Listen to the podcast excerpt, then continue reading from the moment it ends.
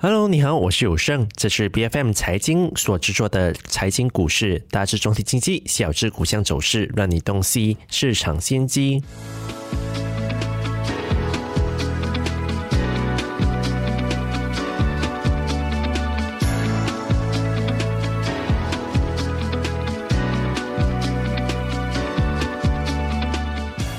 欢迎回到每周三的国际市场的话题。我想本周最关注的当然还是美国债务上限的问题哦。但是不知道大家有没有注意到，好像每隔几年，美国总统还有国会的领导人都会在债务上限的问题上玩火哦，让市场人士都感到相当的紧张。因为不能够提高债务上限的话，美国财政部将会耗尽现金，进而导致美国债务会出现违约的问题。但是为什么这个问题每隔几年便会出现。如果拜登和国会的领导人真的出现政治失误，最后引发美国债务违约的问题，到底会引发什么灾难性的后果呢？本期节目，我们很高兴有玉凤环球的董事林卓峰来跟我们聊聊这个话题。卓峰，你好。哎，你好，各位听众好，是卓峰，非常欢迎你回到我们的节目里面哦。我们先来看美国的债务上限的谈判结果呢，是来到了非常关键的一周哦。在过去的两天，好像也是没有看到什么具体的结果，现在还是在一个谈判的阶段。所以，到底这个债务上限谈判的难点是在于哪里呢？你认为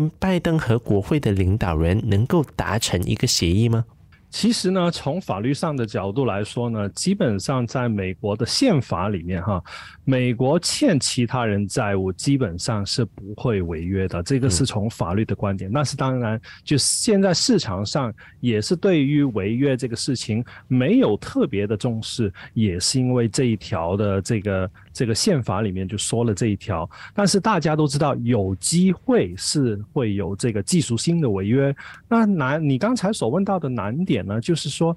其实拜登的或者是民主党的这些政策里面，它有很大部分的这些开支啊，它是需要去用这个额外的举债来去呃呃去满足这个政策上的要求的。那当然，现在国会呢啊是因为在共和党的控制底下，所以基本上现在就变成大家两两边的党呢就用这个债务的上限来扯皮了。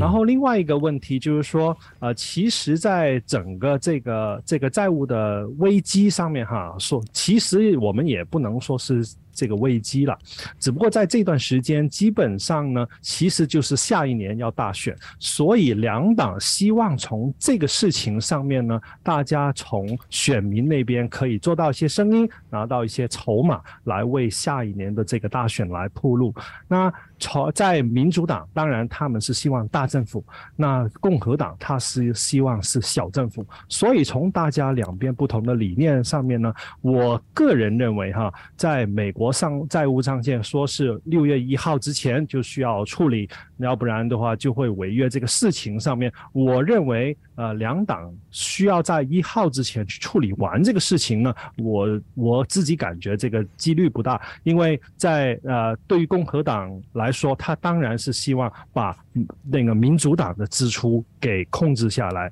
但是从对于民主党来说，他现在是执政，他希望用这些不同的政策来买等。于是变相的买票，那也如果是不能不能让这个债务给继续的呃呃呃延续下去的话，他就可以顺带把这个问题呢就推到共和党的身上来，希望为下一年来铺路。因为呢，我们呃也听到这个耶伦哈，他刚刚这两天也出来跟大家就说了，如果这个债务不能顺利的去提高，那有可能就会。呃呃，这个经济衰退的严重程度比二零零八年的大衰大衰退相当的，而这个失业人数也可能会超过八百万人，甚至乎他更说，美国的股市呢还更有可能缩水百分之四十五。但确实，我自己个人也认为，其实这些说话哈，其实不是说给华尔街听的，是。说给那些选民听的，就让他们觉得，哎，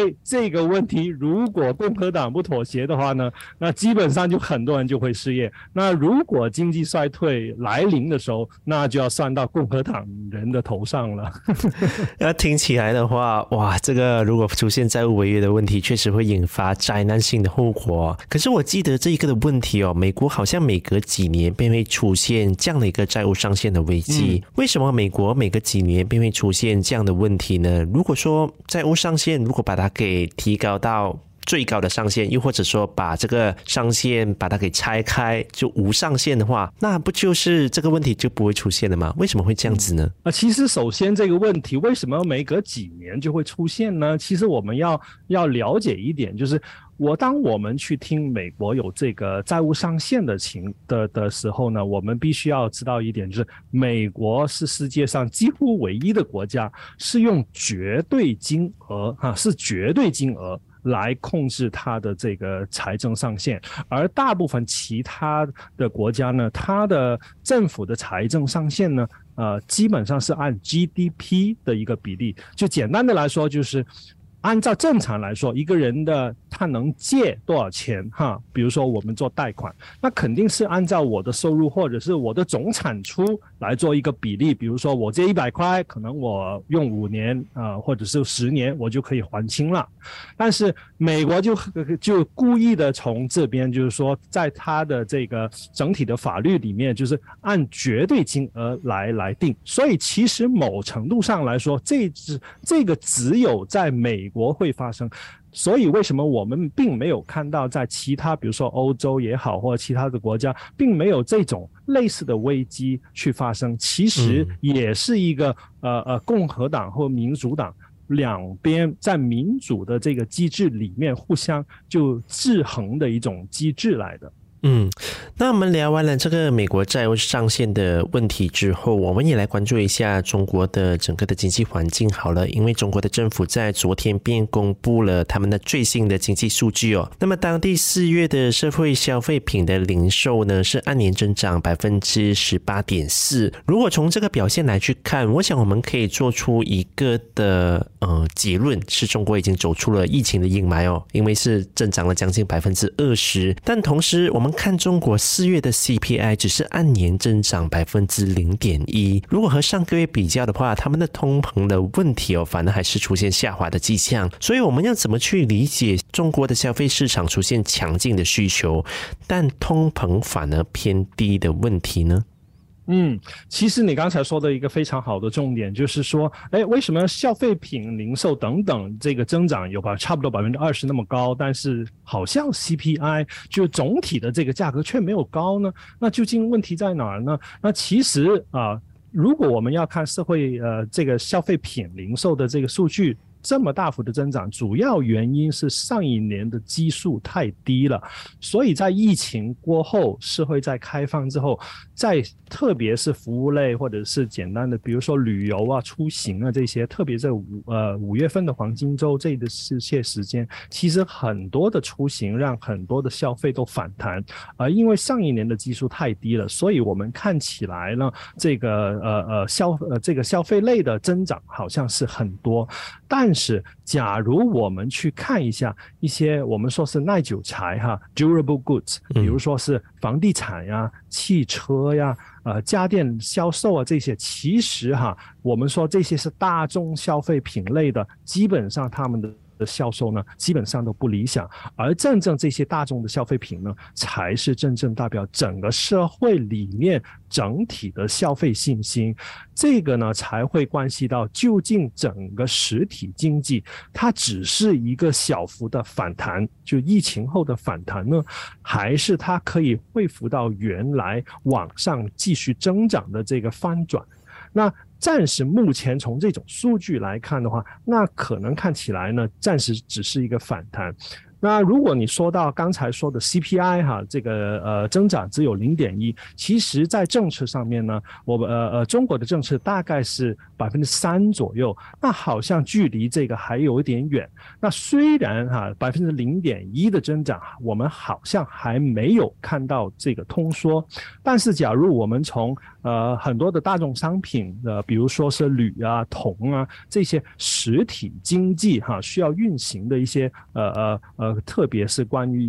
一些。呃，耐久材啊，或者是呃企业需要投资的呃设备的那些呃大众商品的话，基本上呢，已经啊这个市场是为这个通缩在交易的，所以我们才看到很多的这些大众商品都一直在跌。反过来，我们去看的就是说，为什么这些都会发生呢？那当然，其中一个原因也就是疫情之后，其实啊很多的老百姓哈，他基本上他的收入也已经从从呃，特别是从这个财富上面，已经有一很大部分的一个缩水，他们的信心其实呃不足。虽然我们回顾过去的第一个季度，呃，中国的这个呃社会融资信贷它的增量，其实哈可以说是历史以来呃基本上是史无前例的这么高的一个数据哈，就意思就是说第第一季度它其实的整体的信贷额度是非常非常的高的。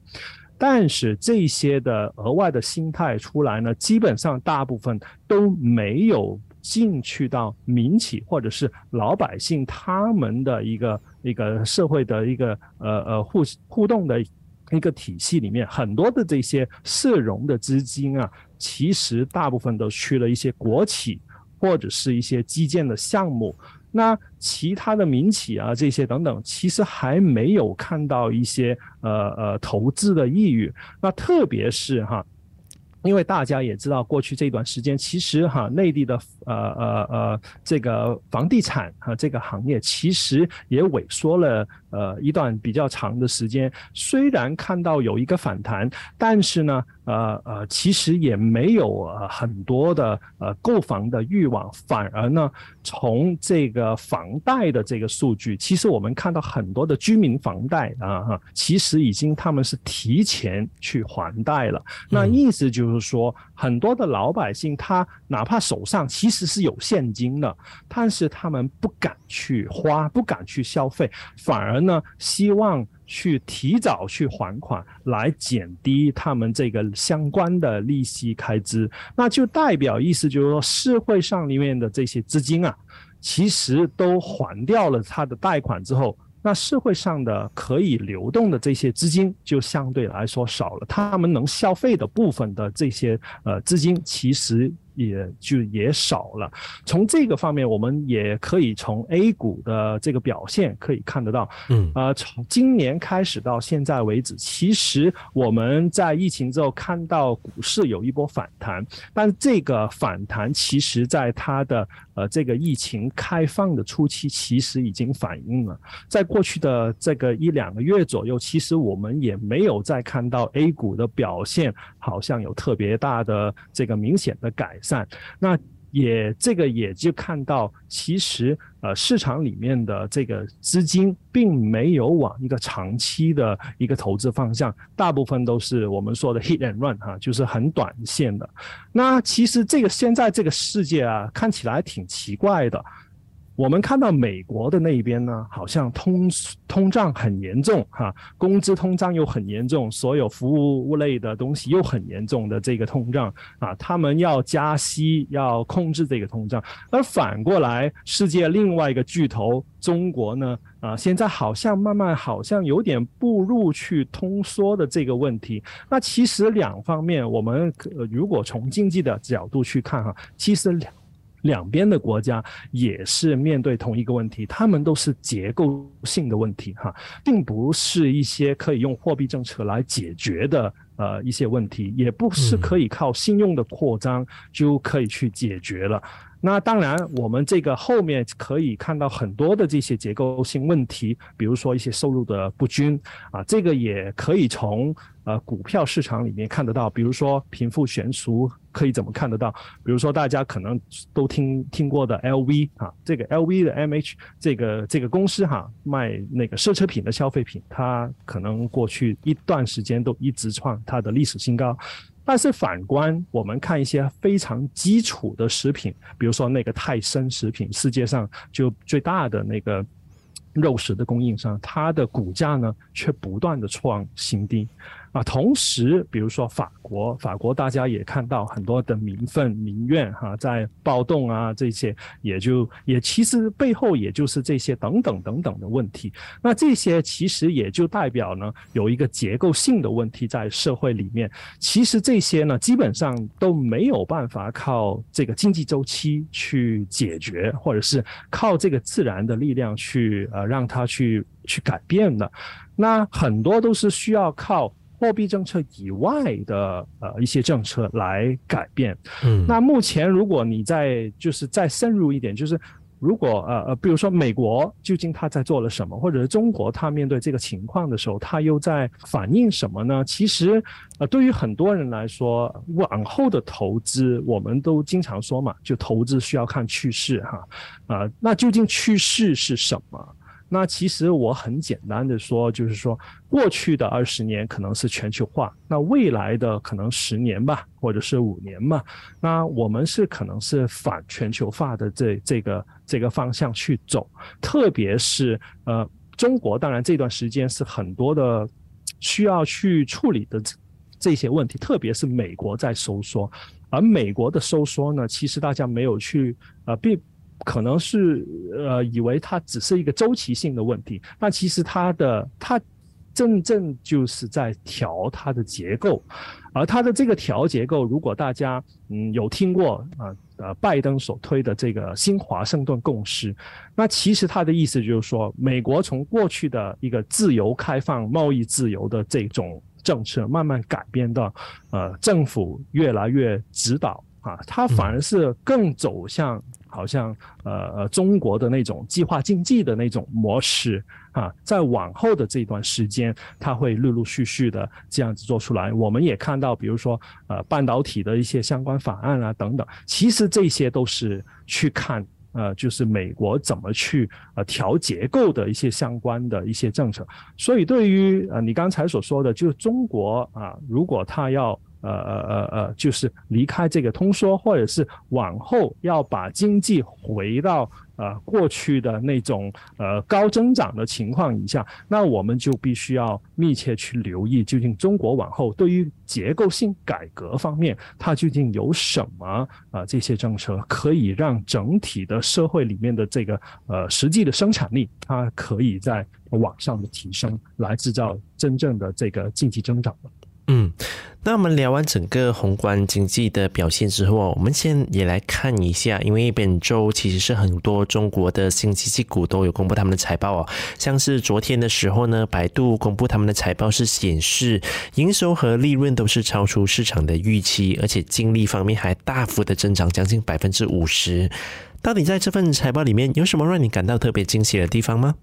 嗯，这个财报里面其实呃看到。百度有很多的呃就进步了哈。啊，第一季度它的每股收益比呃预期高哈，啊，它有呃二点三四美元，比预期一点八四为高。那其实，在里面我们看到有几个比较重要的重点，是可以看到它的趋势应该是继续往上升的啊，特别是它的那个智能云的这些服务哈，比如说呃，它有一些 AI 的产品已经是慢慢融合到它其他的产品里面，而且它也它的 CEO 也在。在他的这个呃业绩的那个 transcript 里面，他也有说，就超过三百家的这些企业已经呃跟他们这个百度的智能云有一个更大的融合啊。另外呢，就是他们的智能驾驶方面哈，智能驾驶它在上一呃那个季度哈，就二零二三年第一个季度，它的增长是百分之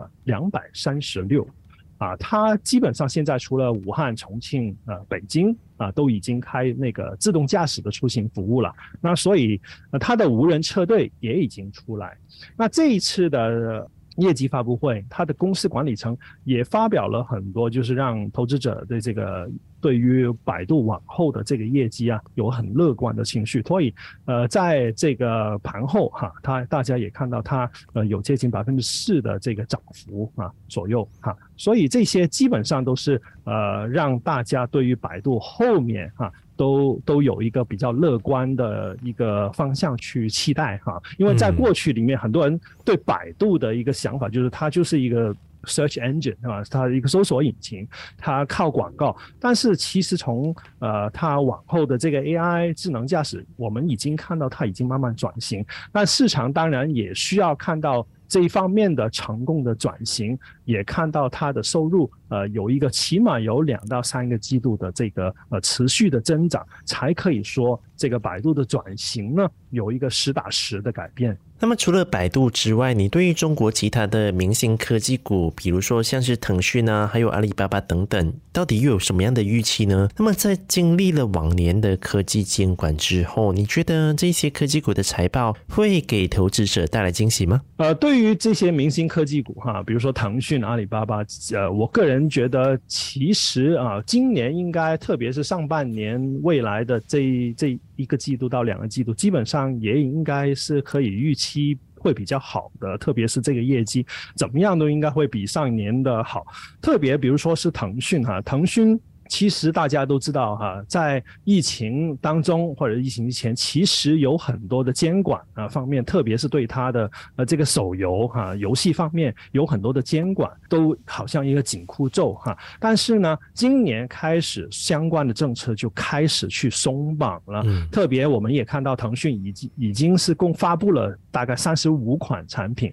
呃，并且有十八款呢是重点的游戏产品，所以呃，如果它能够在游戏方面也回复到一个增长的这个收入上面，应该对它的业绩也不错。不过呢，我们也需要留意哈，因为这两天。这个呃，东南亚的这个所谓的小腾讯哈，这个 S 一哈，海东海集团，它也是在东南亚有这个 Shopee 啊，有这个手游啊，这个这个方面，但是呢，它反而就是在呃每个用户的这个平均数来说，它就比市场的预期呢就少了，所以呢，在盘后也。跌了百分之二十几啊，这个所以呢，就是说，呃，大家如果对于这个预期太高的时候，其实它的业绩并不是说很差的，只不过就是它的。用户的增长量好像就每个用户的这个这个这个单量好像没有增长的呃符合预期，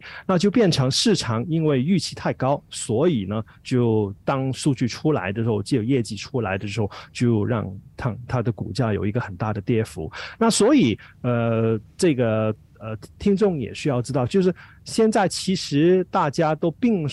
并不是说有对它有很大的期望。最重要就是它有一个符合预期的增长，因为腾讯其实在过去的一个季度里面，我们也看到它有一个相对来说有一个比较大幅的这个上涨啊。当然，呃，在疫情的后半期啊，我们也知道，因为它的